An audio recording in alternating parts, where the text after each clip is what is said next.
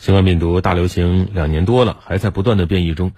最近呢，国内不少地方也遭受到奥密克戎变异株的威胁啊。社交媒体上有人有这样的声音说，奥密克戎虽然传播速度快，但是症状轻啊，就是个大号的流感嘛。那真的是这样吗？我们听听中国工程院院士张伯礼的分析。从现在来看呢，这个结论下的还为时过早，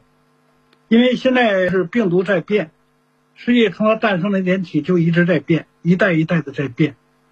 它变异的从现在的规律来看呢，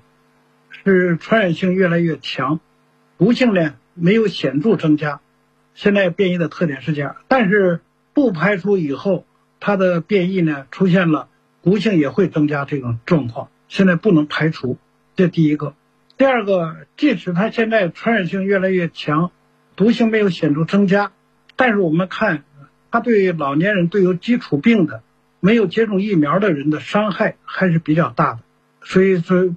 它不是跟流感还是不一样。再一个问题呢，就是让人家现在还没有定论或琢磨不定的呢，就是后遗症的问题。流感的一般后遗症都很轻，但是新冠肺炎的后遗症呢，我们从现在不断的看到的报告呢，还是有这样那样的后遗症，在国外报告的出现的比例呢也是比较高，所以认为它是大号流感呢，现在这个目前来看还不能定论。嗯，尤其是目前疫情仍在国内多地散发，所以大家在防控这个事儿上还是要引起重视，戴好口罩。